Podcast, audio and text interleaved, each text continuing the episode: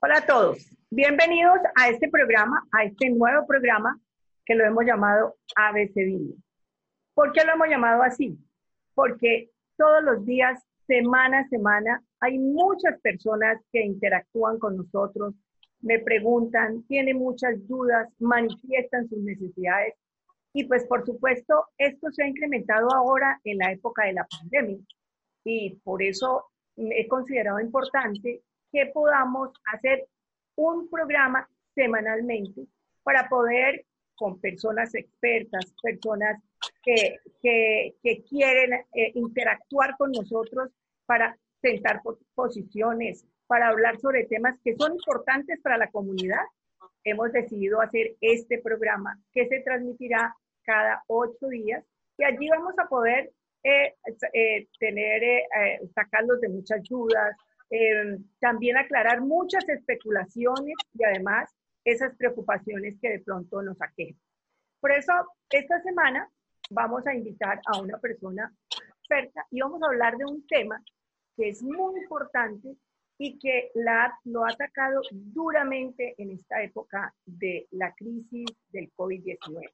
Es la cadena productiva del sector del arte, que históricamente nos ha aportado a la formación de la sociedad, y no solamente a la formación de la sociedad, sino también que ha sido un motor de desarrollo para, nuestra, para nuestro país y nuestra sociedad. Por eso eh, hemos querido invitar a, a, una persona experta, pero primero quisiera decirles que, cuál es la, la definición que tiene la UNESCO al respecto de lo que es la cultura, porque a veces confundimos algunas cosas en el tema de la cultura.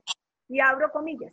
La UNESCO dice que la cultura es el conjunto de los rasgos distintivos espirituales y materiales, intelectuales y afectivos que caracterizan a una sociedad o a un grupo social y que abarca, además de las artes y las letras, los modos de vida, las maneras de vivir juntos, los sistemas de valores, las tradiciones y las creencias ahí cierro comillas. Eso es lo que dice la UNESCO con respecto a la definición de cultura.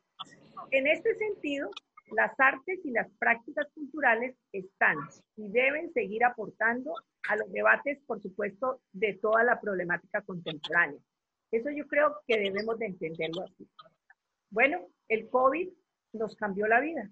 Ahora la solidaridad es cómo debemos adecuarnos en esta época a los, a los objetivos del desarrollo del milenio, como por ejemplo el desarrollo, el trabajo decente, el crecimiento económico, cómo va a ser, cómo lo vamos a afrontar, aspirando por supuesto a una mayor solidaridad y fundamentada en políticas que deben de cambiar y que deben de ser de largo.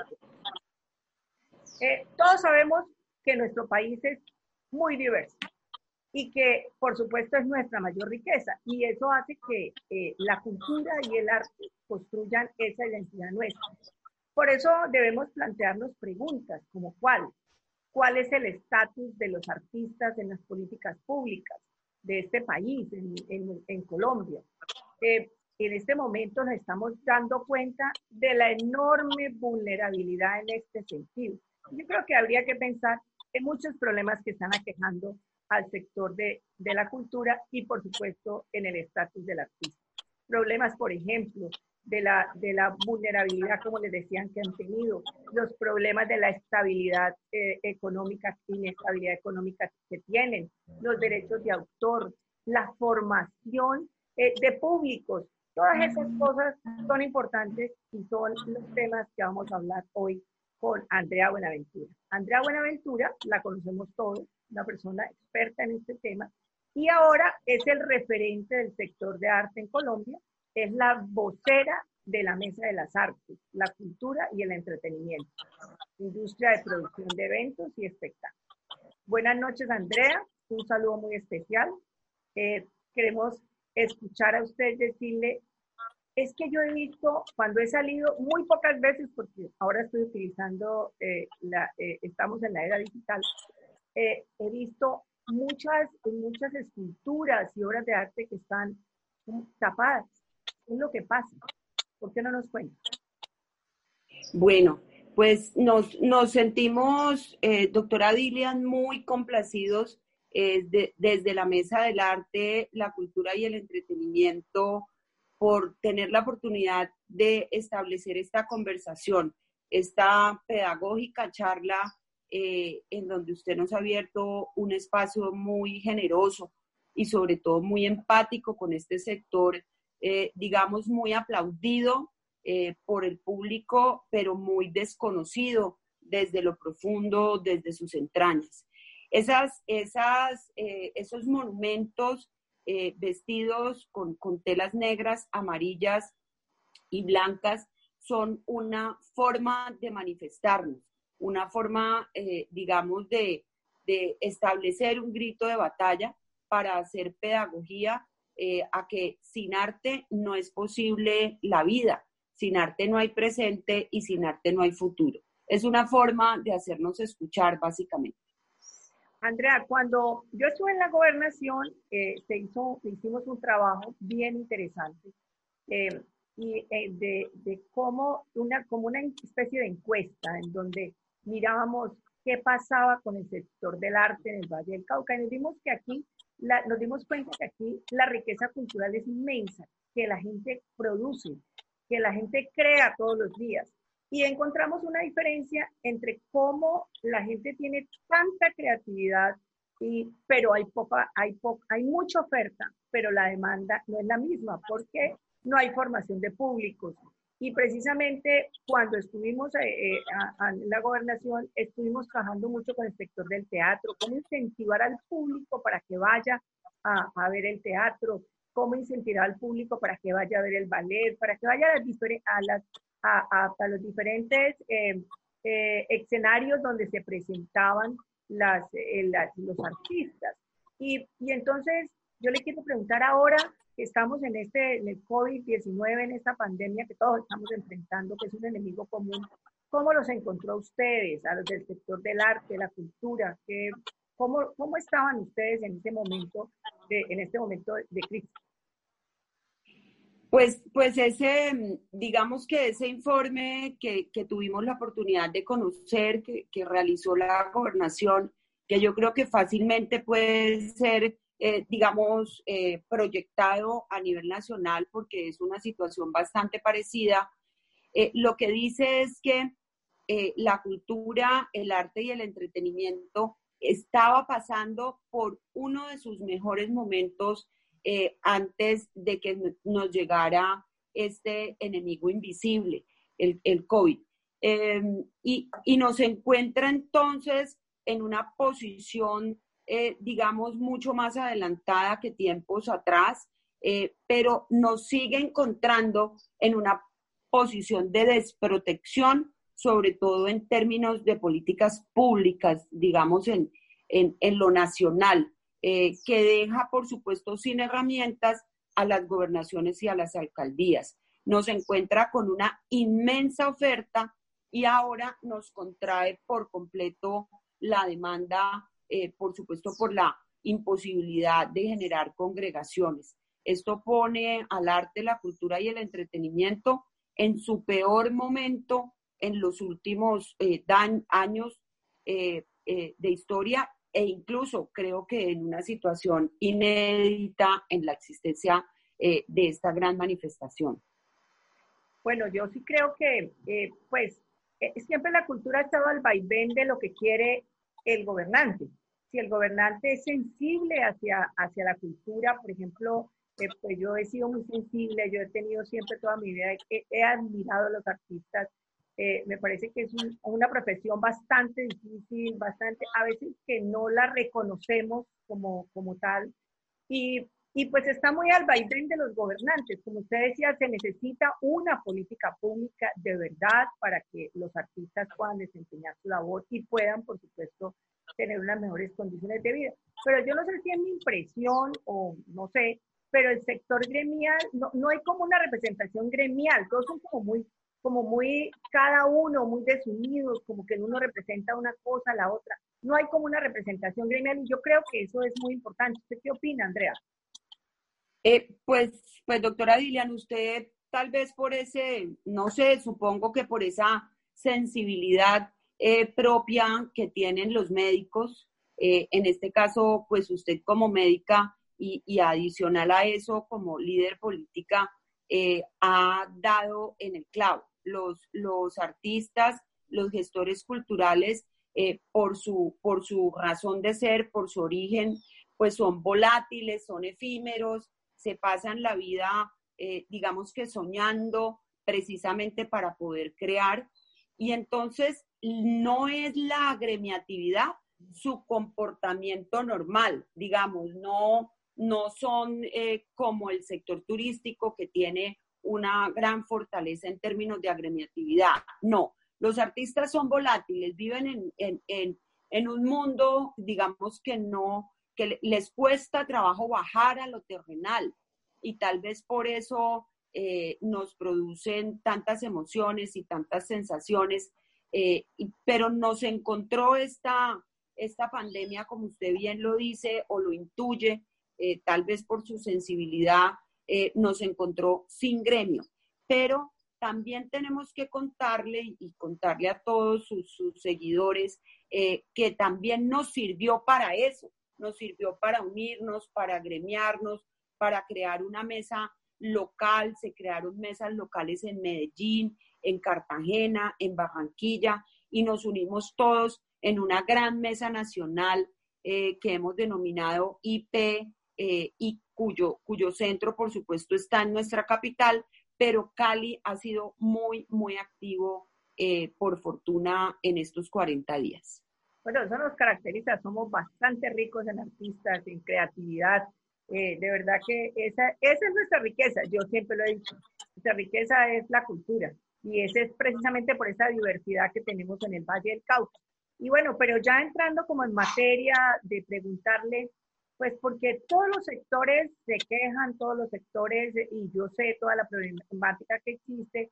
Eh, ¿Qué ha pasado con el gobierno? ¿Cómo ha reaccionado a esta crisis que, tienen, que tiene el sector eh, cultural, el arte? Eh, ¿qué, ha dicho el gobierno? ¿Los decretos sí realmente han servido para paliar un poco la problemática que tienen en este sector? Bueno, pues pues digamos que nosotros desde la mesa lo que sentimos es un poco de falta de empatía desde el gobierno nacional, eh, sobre todo, por supuesto, a través del Ministerio de Cultura. Lo que sentimos ahí un poco es como la imposibilidad, incapacidad o, deseo eh, de ponerse como en el zapato del otro. Entonces, eh, creemos que los decretos que se han emitido, que han sido el 475 y el 561, son decretos un poco mecánicos, que no le entregan a la cultura recursos frescos y que más allá de eso, doctora Dilian, y, no sé usted cómo lo ve, eh, sería muy importante escuchar su opinión, como que, como que atomizan los recursos que hemos logrado a través de los años y se empiezan eh, como, a, como atomizarse, eh, reitero, y se dividen como en, eh, en bonos de asistencia alimentaria que le corresponden, entre otras, a toda la población colombiana, no solamente a los artistas. Entonces nos preocupa, digamos, eso para concretar, que no vemos recursos frescos, no vemos recursos nuevos. Creo que Hacienda, el Ministerio de Hacienda sería el gran salvador y no vemos un conocimiento sobre todo de la base, porque ese color naranja que le puso el gobierno al arte y la cultura, pues es un mecanismo para ponerle números, pero más allá de los números está eh, la esencia artística. Sentimos entonces, eh, eh, y no sé si tenemos tiempo para profundizar en los decretos, pero en términos generales sentimos mecánicos que no nos dan eh, digamos, para realmente hacer un apoyo importante en el marco de esta pandemia. Pues usted me pregunta, yo también creo que no ha habido esos recursos frescos. Yo creo que eh, ha sido un poco desestimado el sector. Pienso que, eh, por ejemplo, ustedes eh, o los artistas, en este momento no hay escenario, no hay ningún tipo de, de, de actuación de ellos en, en, la, en las, en, las donde se presentan y pues por supuesto no tienen ingresos. Eh, el sector de arte y cultura vive de lo que, de lo que consume el público y pues por supuesto eh, eso ha tenido problemas. Incluso en la propuesta que yo hice de los, eh, de los gremios independientes, cómo se le debería dar un ingreso básico mensual, una renta básica mensual a las personas independientes, entre ellas la cultura, todos los artistas que hoy no están pudiendo presentarse. Estos serían recursos frescos, no quitarle la plata que ya tenían en, en, eh, estipulada para, para, para todos los estímulos y eso, que ahorita que se vaya reactivando la economía, pues esos recursos van a tener que volverlos a sacar para que el, el sector del arte y la cultura vuelva a, a, reactivarse. Entonces, pues eso era una propuesta que hicimos al gobierno, no, no, no, apenas se dio ingreso solidario, pero a 3 millones de personas cuando son 10 millones de personas independientes como los artistas. Entonces yo creo que ahí ha faltado mucho más esfuerzo del gobierno nacional para, para ayudar y apoyar a, a, a este sector y a muchos otros sectores que yo creo que son fundamentales eh, en, en, nuestro país. Eh, pero como un resumen pequeño, ¿qué creen ustedes que se debería hacer para que se solvente eh, como la crisis o, o, qué ustedes le pueden pedir al gobierno eh, que, que de verdad le serviría al sector? Bueno, pues digamos que hay como, como tres conceptos generales que creo que nos pueden ayudar a redondear una, un, planteamiento. Lo primero, eh, pedimos unas medidas pensadas desde la necesidad del sector, digamos, unas medidas que vengan pensadas desde la base. Para eso nosotros hemos planteado eh, varias ideas, pero no hemos podido establecer una conversación, digamos, eh, de, de, dos vías con el ministerio, desafortunadamente. Entonces, que, creemos que hay unos, unas medidas que se deben pensar desde el sector y no desde lo que se le ocurre a quienes realmente no conocen la base del sector. Lo segundo es que no es la virtualidad por la virtualidad. Digamos, uno no puede decir que cojan los artistas los contenidos que tienen ya grabados y los monten en sus redes sociales y eso se los podemos monetizar. Pues porque eso atomiza los recursos, le tocaría a cada bailarina, a cada artista de circo, pues 160 mil pesos eh, por mes. Y entonces eso hace que ese decreto 561, por ejemplo, doctora Dilian, eh, eh, lo, que lo, que, lo que va a lograr es que solamente 1.596 artistas de todo el Valle del Cauca, de los 42 municipios, tengan 480 mil pesos mensuales. Entonces, yo creo que eso eh, es una medida pensada no desde el sector. Fundamentalmente, el, lo que le pedimos al gobierno es que no tenga reacciones mecánicas, sino que nos sentemos en una gran mesa nacional eh, que podrá tener a través de nuestra agremiación un representante por cada una de las regiones y podemos llegar a unos acuerdos rápidos que ya en el sector tenemos mapeados. Y por eso es tan importante que líderes, eh, como en el caso suyo, pues saquen unos instantes y se preocupen por este sector eh, que sin él definitivamente no hay presente ni tampoco hay futuro. ¿Cuántas personas dependen del sector del arte y la cultura? En Colombia. Bueno, yo, ¿O en el valle? Sí, yo, yo, sí, yo tengo datos, digamos, frescos de, de, de Cali, sobre todo, eh, que, que, son los que acabamos, digamos, de recoger, porque además eso es otra, otra, otra de nuestras grandes angustias, y es que no hay un mapeo nacional, no hay una plataforma nacional como la plataforma que usted sí montó en el Valle del Cauca, que es la plataforma Valle en Vivo, que nos permita ahí agrupar a todo este sector.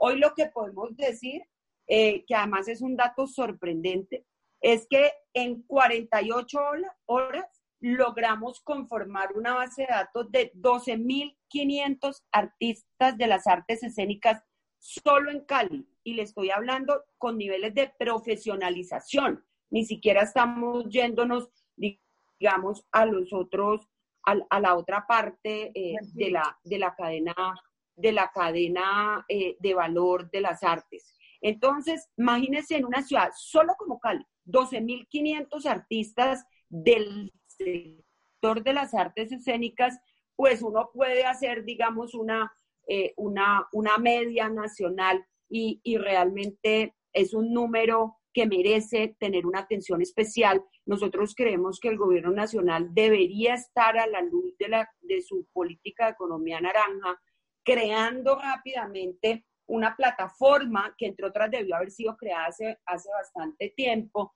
una plataforma que nos permita encontrarnos todos allí para tomar decisiones transversales que realmente tengan un impacto importante.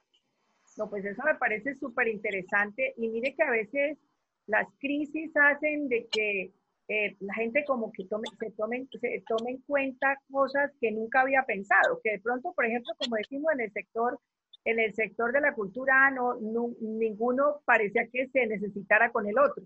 Hoy estamos viendo y ustedes están viendo que se necesitan todos y que tienen que unirse, que tienen que trabajar de la mano, que tienen unas propuestas serias de políticas públicas para que pueda mejorar ese sector en el futuro. Porque como usted lo dijo, venían en una, en una, en una, en una dinámica bastante creciente en donde el, el, arte y la cultura prácticamente era uno de los motores más importantes del desarrollo económico, además que es, es un desarrollo económico sostenible, eh, que además que es, es, eh, es, es, amigable con el medio ambiente, pero además, pues la creatividad nunca se acaba. Y precisamente ese yo creo que es una de las características que tienen los artistas, su creatividad que nunca se va a acabar, que siempre nos está es inagotable y que siempre nos va a dar la posibilidad de que tengamos eso tan importante eh, que ustedes crean y hacen y que, y que nos llegan a todos nosotros. Eh, con su sensibilidad, con su, con su, con su cariño, con, con, todo eso que entregan cuando ustedes están en, la, en, la, en, la, en una tarima, en alguna parte eso lo entregan, entregan todo de ustedes para el público. Entonces yo sí creo que esta ha sido una oportunidad para unirse, para plantear propuestas serias y eso pues veo que las, que las tienen Andrea, ya se nos acaba el tiempo, quiero darle las gracias, pero quisiera que al final nos hiciera como una, un comentario muy general de lo que, de lo que podemos eh, plantear y decir de ahora en adelante, porque quiero decirle a Andrea que yo estaba muy preocupada por este sector, usted lo sabe, usted me conoce, eh, y además y, estuvimos muy preocupados, por ejemplo, en cómo disminuían lo que se estaba presentando en las pantallas eh, al 20%, o sea, fue una disminución también terrible que le afecta también a nuestro talento nacional. También estuvimos allí apoyando a todo este sector. Eh, quisiera como que nos condensara un poquito en lo que piensa que tiene que ser y que se tiene que hacer de aquí para adelante en la coyuntura y después de la coyuntura. Bueno, pues yo, yo creo que lo, lo primero es eh, celebrar que una, una líder mm, eh, y gestora, digamos, social, política y una médica se preocupe por la cultura. Bueno, los médicos, tal vez por su profundidad científica eh, y por su conocimiento del ser humano, siempre han entendido la cultura como parte fundamental, entre otras cosas, de la salud. Y así lo acaba de, manifestar la OMS. La, cultura es importantísima y el desarrollo del arte para la salud de los colombianos. Eh, de nuevo, muchas gracias eh, por esa oportunidad en nombre de todos los artistas y su cadena de valor. Nuestra petición concreta es que no se construyan eh, o no se decreten, digámoslo de alguna manera, eh, medidas inconsultas con el sector. Eh, nos parece que eso es lo más importante en este momento y que nos sentemos en una mesa para revisar las propuestas que tenemos y buscar unas soluciones que le permitan también al gobierno eh, nacional llegar a este sector tan desprotegido históricamente y tan importante en términos generales. Eh, eso pasa en todos los sectores, Andrea. Siempre el gobierno central, eh, el gobierno central siempre impone sus, sus, lo que ellos creen que son las necesidades de las personas y no construyen desde la base. Eso, eh, eso siempre ha pasado y pues ustedes ya lo están conociendo como, como, como, como por el sector del arte y la cultura y toda su cadena de valor lo hace. bueno, yo creo que ya llegamos al, final de nuestro programa. Muchas gracias, Andrea, por acompañarnos. Muchas gracias a todo este sector que nos ha dado tanto y que por supuesto estaremos allí para ayudar y para apoyar. Eh, así terminamos este primer capítulo de eh, eh ABC Día, así quiero que, se, que así se va a llamar e, este programa.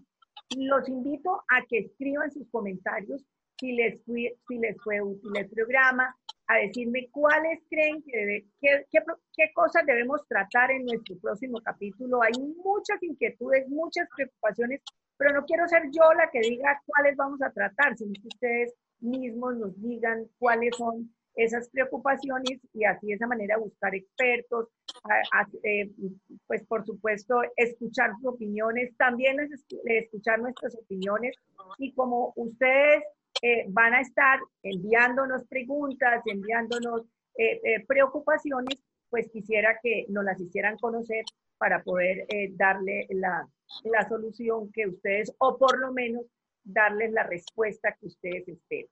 No olviden, mañana empezamos la apertura, una apertura gradual de la, de la cuarentena a ciertos sectores económicos del país. No se acaba la cuarentena. No es que todos vamos a salir a, la calle. Los independientes no podrán salir, ni los informales podrán salir a trabajar. Es solamente la apertura para un sector de la economía o varios sectores de la economía relacionados en sus cadenas productivas, como es el sector de la construcción y el sector de la manufactura, eh, pues, además de los otros sectores que estaban eh, exceptuados de la cuarentena.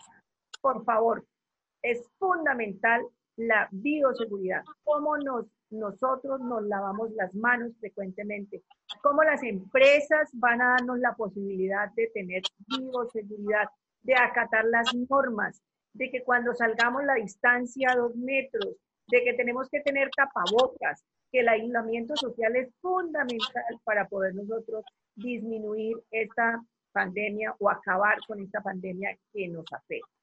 Eh, tenemos que tener muy en cuenta el cuidado de nuestros abuelitos, el cuidado de nuestros niños. Cuídense, porque cuidándose ustedes, nos cuidan a todos nosotros. Eso es fundamental que lo tengamos en cuenta. También si les pareció útil el programa, pues, compartámoslo y nos vemos la próxima semana.